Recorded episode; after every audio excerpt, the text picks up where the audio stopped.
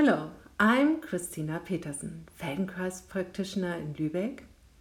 I invite people to my podcast who are fascinated by the Feldenkrais method. Today, my guest is Claudia Ferrando. Hello, Christine. Hello.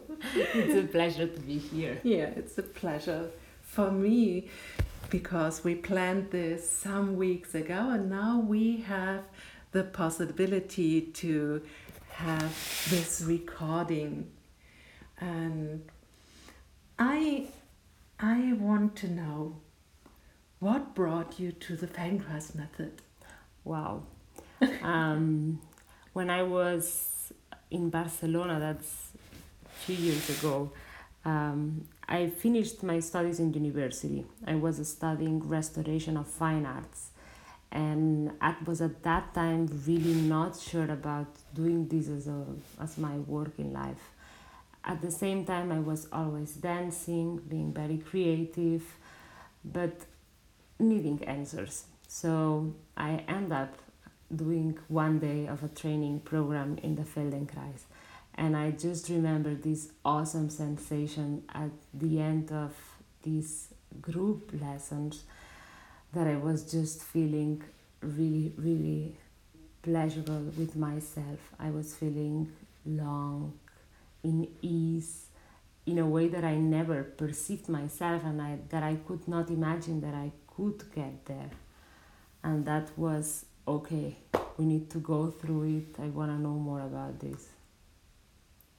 And what what happened to you? How you decided to do a Feldenkrais training? So it went direct. I just jumped into the swimming pool in this day. I was just so secure that whatever they were teaching me, it was really something doing me good.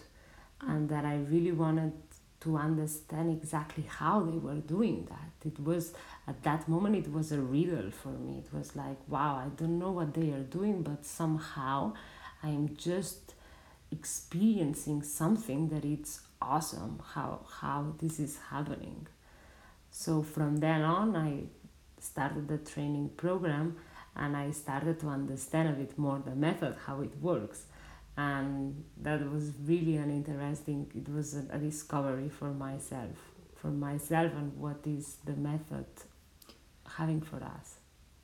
And maybe there was also another idea that you want to mm, have the possibility to teach other people in the Feldenkrais method or that you can uh, widen the, the world of the people who do Feldenkrais? Cries. I mean, at the first time, because I arrived to the method through my I need to find some answers in my life. I was not even considering this, but it went through really just few lessons. I was lucky that in my training we could have the possibility to work with couples and with teaching very soon. So I could grasp how much necessary was to be in touch with others in order to learn yourself and that it was all about really being, learning, giving, receiving. And I really found a lot of fun, and it was very, for me, a great learning to teach. And that made it also flip onto the other side of wow, this is not just something for me, this is something that it's for all of us. And that's really gonna be a great thing. Oh, I, I know this very well because when I did my training, yes, of course, I said to to the outside like, yes, I'm a musician and it's very good for musicians to do the Feldenkrais method. So there's a good idea to do the Feldenkrais training and this all. But really, at the beginning, the first two years, it was only for me. So it's the first time I talk very open to a wide audience about this. but at the same time, you being better with yourself, you're helping yeah. the others around you, yeah, right? Yeah, of course. And mm, When I think of the beginning of our conversation, you did something with restoration Mm-hmm. and then you found the Feldenkrais method. So today you, you work as a restoration or what else came into your life? Only the Feldenkrais method or something else? No, you do a, a clever question. so um, when I started with the Feldenkrais, it opened up so many possibilities that some doors that I closed for myself, like the one of dancing and dedicating myself to that, were open again.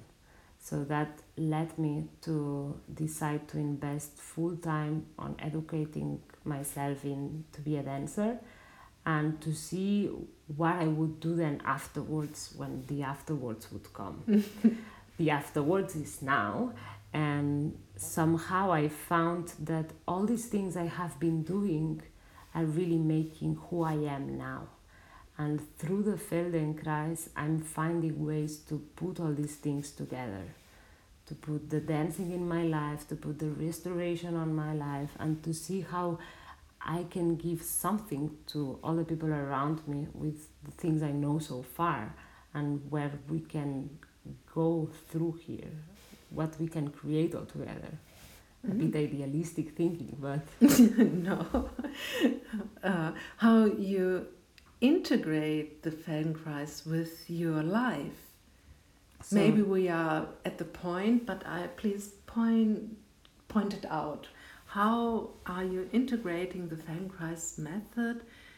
Yeah, with your whole life. hmm So nowadays I'm still training, keeping myself active. I'm doing martial arts, which is a bit far away from the dancing, but they are quite physically demanding. And in order to keep myself in track with everything, with the work, with the training, with anything that happens, AT, well, the ATMs, the Feldenkrais became a routine for me to do for myself. That it's like my inner work. Besides that, I also teach group lessons, and that also became part of my life. Yeah.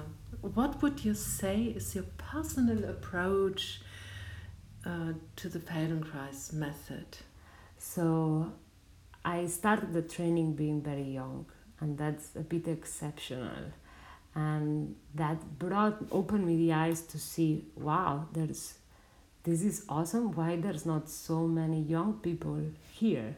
You know, I let's let's see if we can find ways that that they get to know this, because what I experienced myself and also through through the people around me is that we tend to f- discover Feldenkrais when we tried many things and then we found it. And we found it and we are like wow i should have met this before. And of course everything has a process and it's good that we find it at the end but how about finding ways that this is more accessible?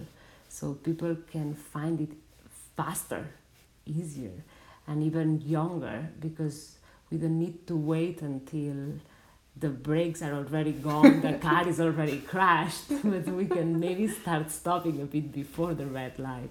Yeah, yeah. That's that's one of, uh, of my questions because when I started my Feldenkrais training, I was a little bit older than you are today, but also I met the Feldenkrais method in my twenties, and I wonder about um, that not so many young people are so attracted to the Feldenkrais method because what I felt was that I had so much uh, possibilities to explore my possibilities so that I don't have to do this training or I have to do this movement in this way. So, of course, there's something we give in a group lesson that we say, please lift your arm. And of course, I have to lift the mm-hmm. arm. It's not completely free, and it's also the direction to the right or up or down. But then, when I have this very clear, then I can explore if I want to go fast or slow. And also that there's the thinking of it should be like it's pleasant for me, not to function in a way. Only I lift the arm to find out how I move.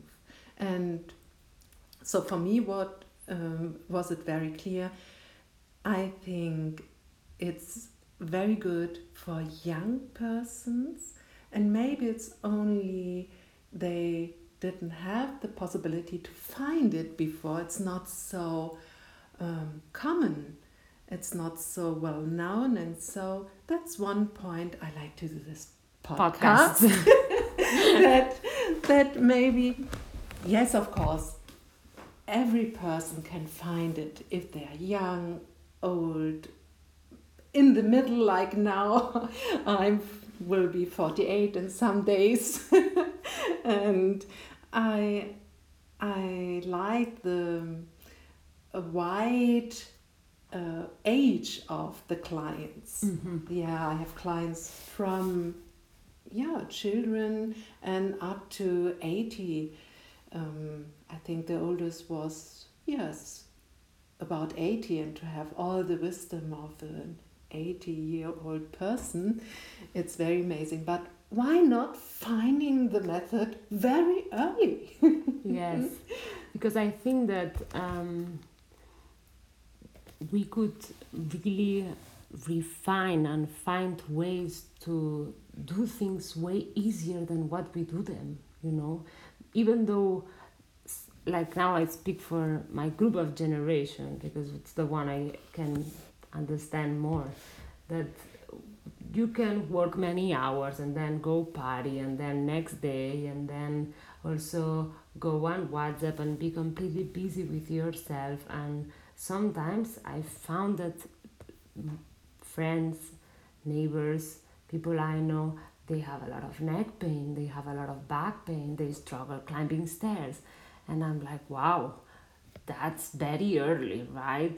That shouldn't be like this and then we go into the gym and we train many hours but still the stairs are hard to climb.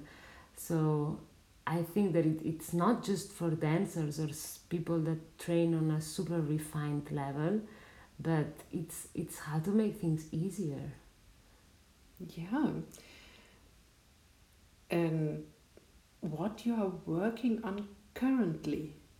So nowadays um, finishing this dance education brings you the possibility to what you want afterwards. yeah. So, and I think that's something that also Feldenkrais opened that doors of possibilities.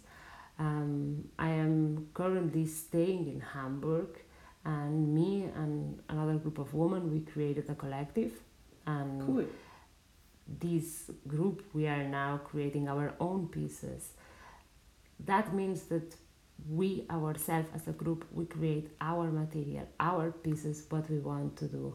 And that gives the possibility to not have to follow a choreographer established system of rules and this is very empowering. So currently that's what i'm working on. This is my dance project that Oh. it's it's really um, going hand to hand with my lifestyle that changed through Feldenkrais, that changed in the sense of understanding that we can do things differently and we don't need to follow certain rules or cer- certain judgment that we had. Okay, now I dance, I have to become a dancer for a company and I have to do this and this and this, or I study in university and I have to do this and I have to do that. To see that we can actually do what we want with our life, it's our choice. Cool. Very cool project. I'm looking forward to what will come out of it and I will have a look. uh, what are the challenges of being a practitioner for you personally? So what I found, like superficially speaking, faster was that I finished the education knowing, okay, I'm a Feldenkrais practitioner. Now let's let's start some groups of lessons. Let's just do some some publicity here and there, and you find out, wow, a lot of people doesn't know what it is Feldenkrais. It's not that you put yoga and everyone has an image of what it is yoga even though they didn't try it before so i think that the biggest challenge is to bring the feldenkrais out is to really make it visible to people in a way that they can really enter on the method. And that can be through many different aspects can be through facebook through media so through pictures through text but it needs to be worked still. And that's the work of the generation we are now doing. Yeah. Cool. And now i think it's a good time to spring into an experience of the Feldenkrais method. And please can you tell our audience what maybe they have to do before to prepare their place or something? Can you describe? Um, would be useful if you find a place that you can lie down. Doesn't need to be with legs long can be with the legs bent um, so if you need to put a blanket or something that it's warm that would be awesome. So i will wait two three seconds meanwhile you're preparing the space if you're doing that at the moment. And meanwhile i want to tell you that the lesson is an exploration. There's no goal to achieve in any movement that i'm guiding you through. The idea is that you find a really pleasant range of movement for you so when you start feeling that something is tensed or that you're holding the breathing, that's a clue for stopping. Then you take a break and you start over again from the beginning of the movement. If at any point is um, uncomfortable and you see that you cannot do the movement, it's okay, it happens. And what you can do is to close your eyes and imagine that you're doing the movement. And that can be also an awesome tool into still work on the lesson, even though it might be not physically possible at that moment. Um, so I will start by asking you to sit down. If oh, you were ah, lying, oh. just sit for a moment. Okay, I sit.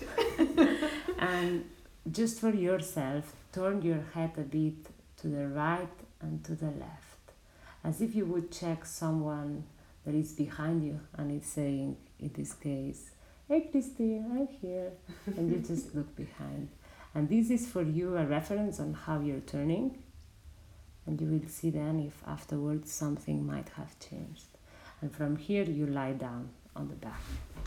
You can have you should have the knees bent and put the feet on the floor on a comfortable distance, not too close together, not too far away together, not too close to your butt, not too far away from the butt, just on the center. Okay. And from here, close your eyes and sense how your back is contacting the floor. You might sense the weight of the pelvis. Or you might sense your shoulders that are lying and are resting on the floor. And maybe you identify that there's one side, one shoulder that is pressing more than the other one. And it's fine because we are all asymmetrical and sense how your elbows are contacting the floor. Are they doing it on the same way or differently?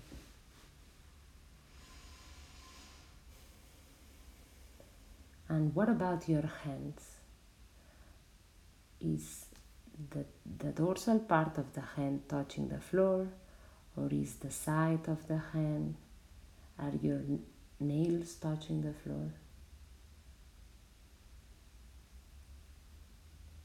These two arms that could be like two lines or two ropes.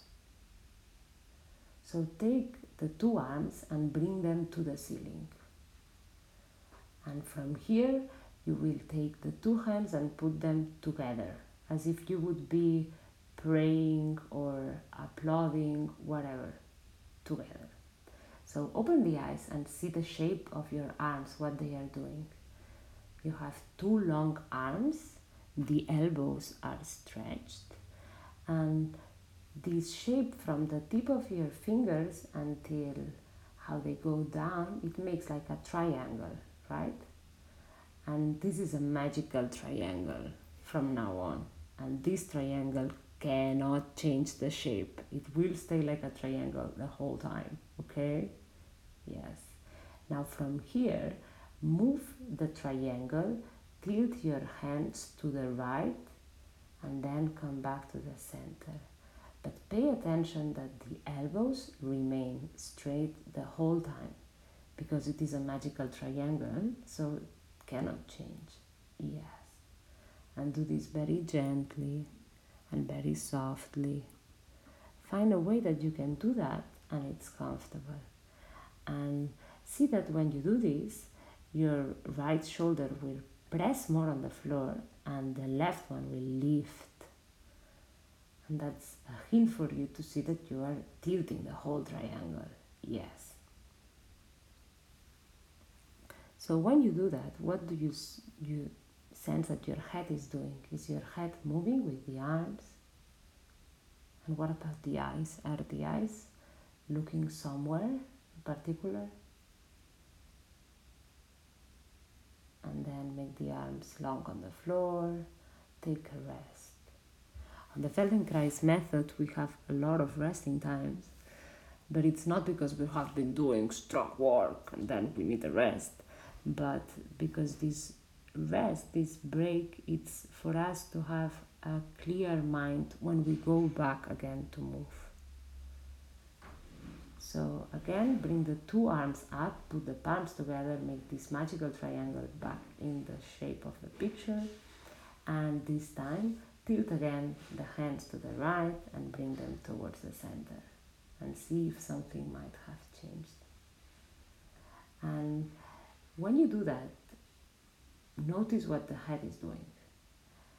So, for some people, the head might be following the arms or might be staying on the center. What if next time you lift the head looking towards the ceiling and you move just the arms to the right and then back to the center? And see how it is for you to do the movement this way. Very nice. And next time you have the hands on the center, stay there and bring them again to the right with the head this time. And maybe you sense that something changed through doing that. Hmm, it's a bit crazy, yeah?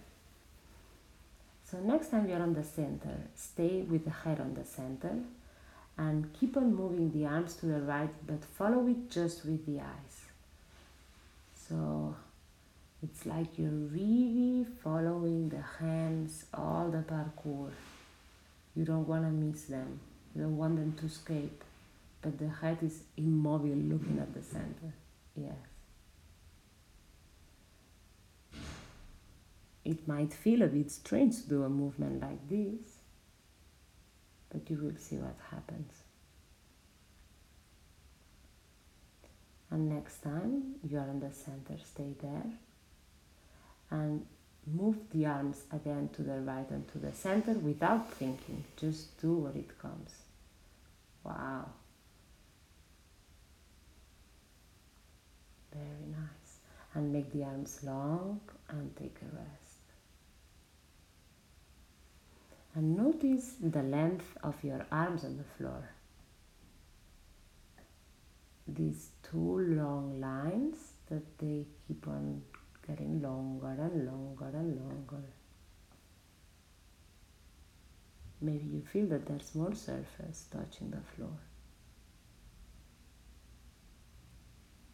And again, bring the two arms up towards the ceiling. Put the two palms together.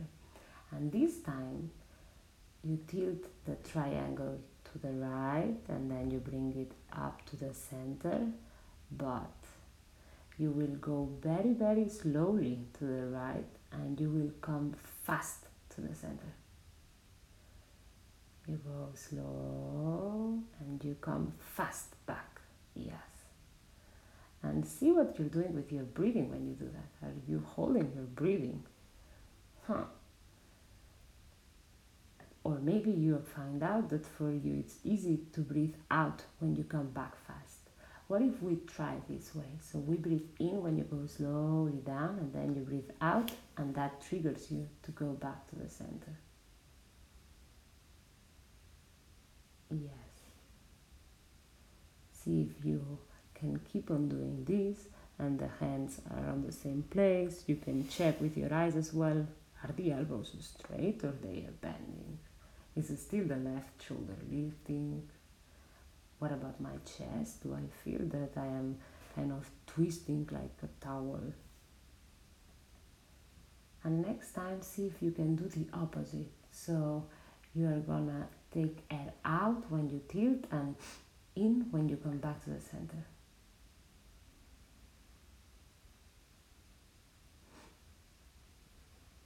Taking air in as to go fast.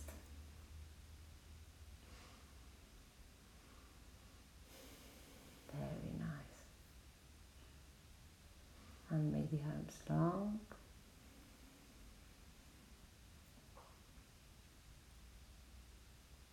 Put them back up again, applauding or praying. And tilt them to the right as much as is comfortable now. And see how it is to do the movement now. Maybe it's a bit softer, Maybe you find that there's more parts of you as well moving. And just let it back down and find a way to roll on the side and come to sitting. So you remember that at the beginning of the lesson, there was someone behind you, right? That was saying, take this still, where you are. So see if now you can turn one side to the other and you might sense that there are some differences. A big difference. A big difference. For me. Really. What can you sense?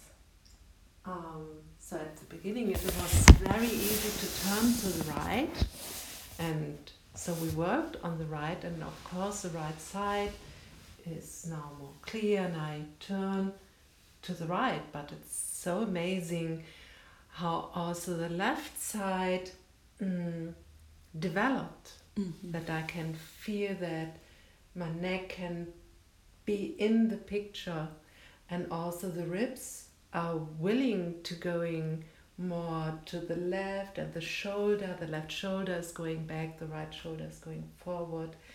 So this is some of the magic Feldenkrais mo- moments so, of course, my right side is my yeah good side, and yeah, but now the left side has some yeah something new to to feel and yeah cool very cool very nice cool. very nice thank you very much all of you to be here and for your attention oh very nice.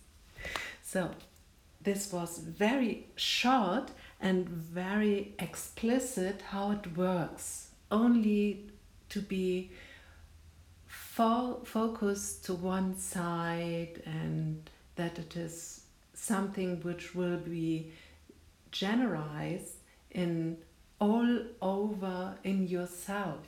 Mm-hmm. So even I feel it a bit my left side of my my face, my left eye is more open. Very cool. Thank you, Claudia. Very welcome. And I think something what is very outstanding with you is that you you did a training, a Feldenkrais training, and at the same time um, a dance training. Mm-hmm. So, and what do you think is a specific application of the Feldenkrais method to dancers?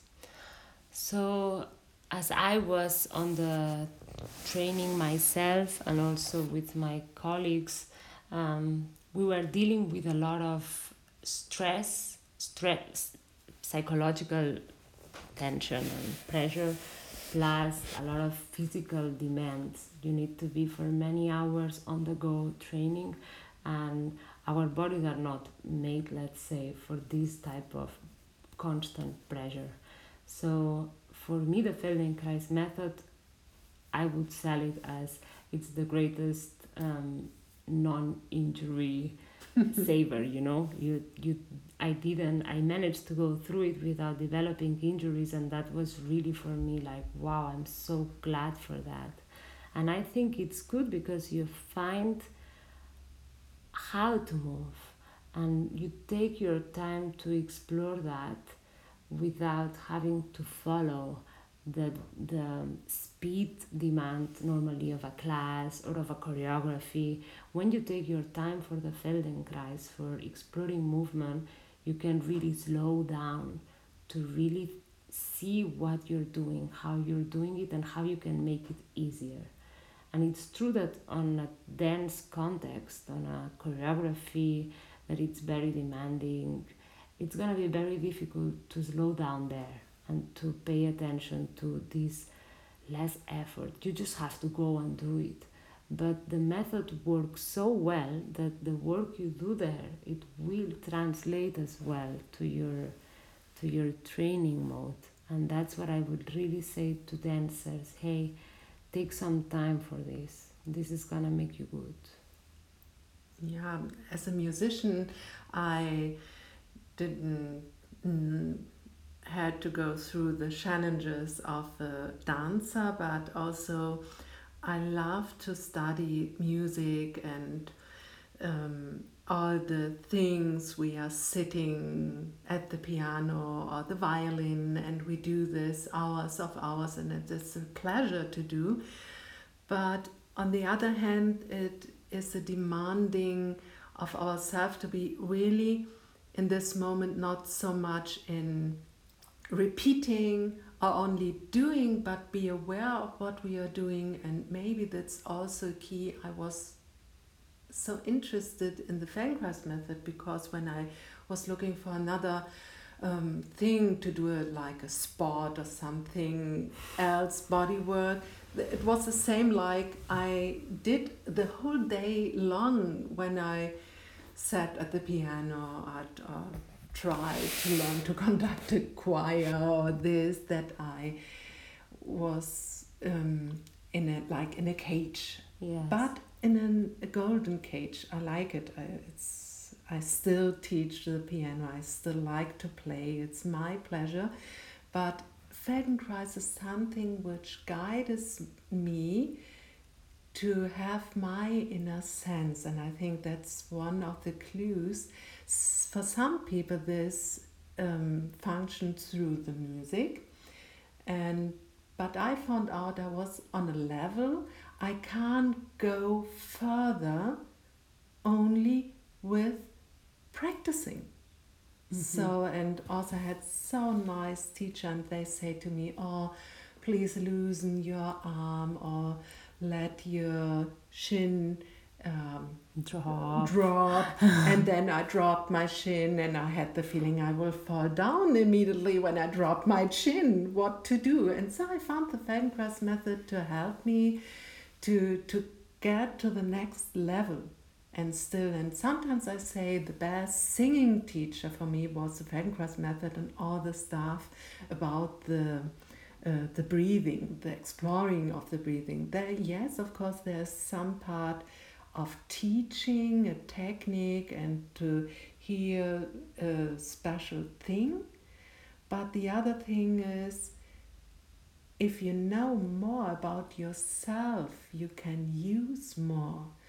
And you not only using, but you can integrate more of your whole self in this way. And it's not only useful for dancers or musicians, even if you're sitting at the desktop and you're in front of a computer sometimes. So I have a client sometimes when she is working out her stuff, she is so concentrated that she forgets to breathe.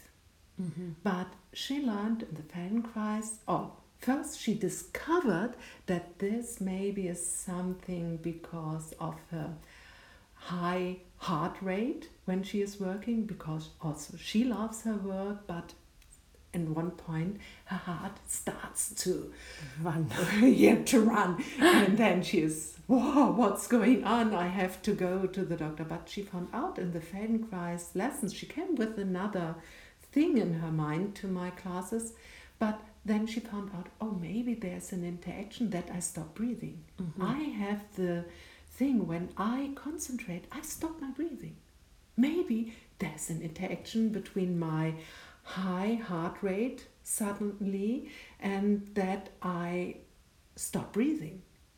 And so, and then everything started to be more calm, and she knows, okay, I can work on it and I can do my work better now and with a better concentration, but I be aware of my whole self Mm-hmm. not only in my thoughts um, far away, so that everything is working for what she wants to do. Uh-huh. Yeah, maybe this is. This is Some- a really great example. Yeah. Oh, nice. it is. I was, I was just. I think that what we get, what we want to get, is to the point that we can really do many things at the time, and that they don't impede us in what we are doing. So if you are concentrated, that doesn't mean that you need to stop breathing. Yeah. This is two different things. Yeah. So, for anything that you do, you will find these different things interacting at the same time and having the capacity to decide what you keep with now and how the other things can function normally. That makes it great. Yeah. So that you're a whole self, not a working person, or every time you feel yourself in in each action you you do and yeah you feel more of yourself you have more possibilities oh so maybe we will come to the end Mhm. but is there something inside of you which you want to say now? Or what will come out of you Hmm. now? I would. I. I wanna explain a little anecdote. Oh, cool. Um, so I met Christine, I think two years ago. It was in Barcelona, and I was making up some days of my first um, year of the training, and I. I did not know who she was. She is an assistant trainer there, and I had the chance to have an FI with her. And one of I did a stalking research before that because I'm a bit curious, so I So- wanted to know. to spring in FI means that Ah. it's a functional integration and that's the hands-on work we do in the Feldenkrais method.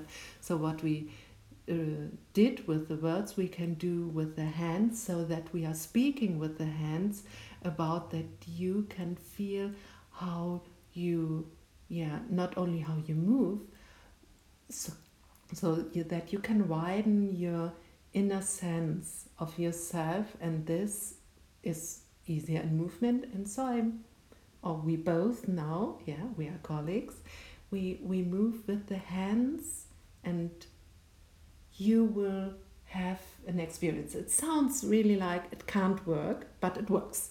So please. It's it's an individual experience of actually the same work we did just now when I was verbally guiding, but instead of verbally guiding, it's with the hands guiding. And that gives us a lot of tools for us to know exactly what's going on there and how how we can give new possibilities of movement. So that time I had a chance to experience this through Christine. And for me one of my I saw that she was a musician and I was like, great, that's gonna be my chance to ask for one of my black holes of knowing things that it's breathing and it was really a very nice experience. So much that it was very nice to know that she's living quite close to me, that she's in Lübeck and I'm in Hamburg. So for me, it was very nice to have now this colleagueship, if that's something that we can call like colleagueship, that we are together as colleagues now, and that we are so close that we can exchange from one to the other.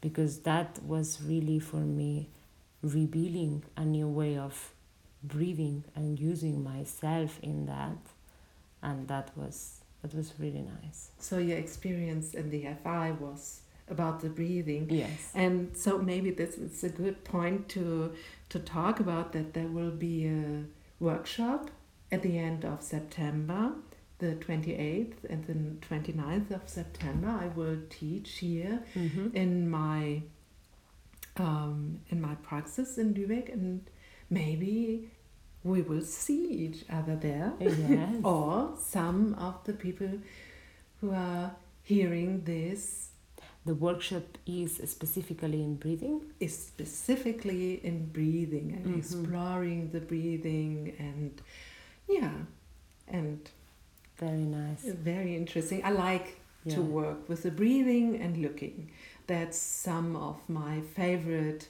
special workshops i give uh, seeing with the whole self or breathing with the whole self so that's Yes. the name of the workshops and yeah Nice. Very nice. Okay, cool. And please now tell me something. Where can I come in contact with you? So the easiest way would be to search on the website. It's Feldenkrais bar with bar Claudia dot squarespace dot com. I will write it on the description below so you can get it there. Or you can contact me via message on the Facebook and you can find me by Claudia Ferrando Ipares with the name written spelling as it's gonna be in the podcast. Very cool. And if you like this podcast and you don't want to lose one of the new podcasts here, you can be my follower on SoundCloud or even though in the iTunes app you can add something that you are my follower and also on my website konmotopetersen.de there's a special part of my website where you can have a look. There is every new podcast to hear. We have some podcasts in Spanish and English, and of course in German. So, I have to say goodbye and thank you for hearing this podcast. And maybe you like to share it. Goodbye. Goodbye.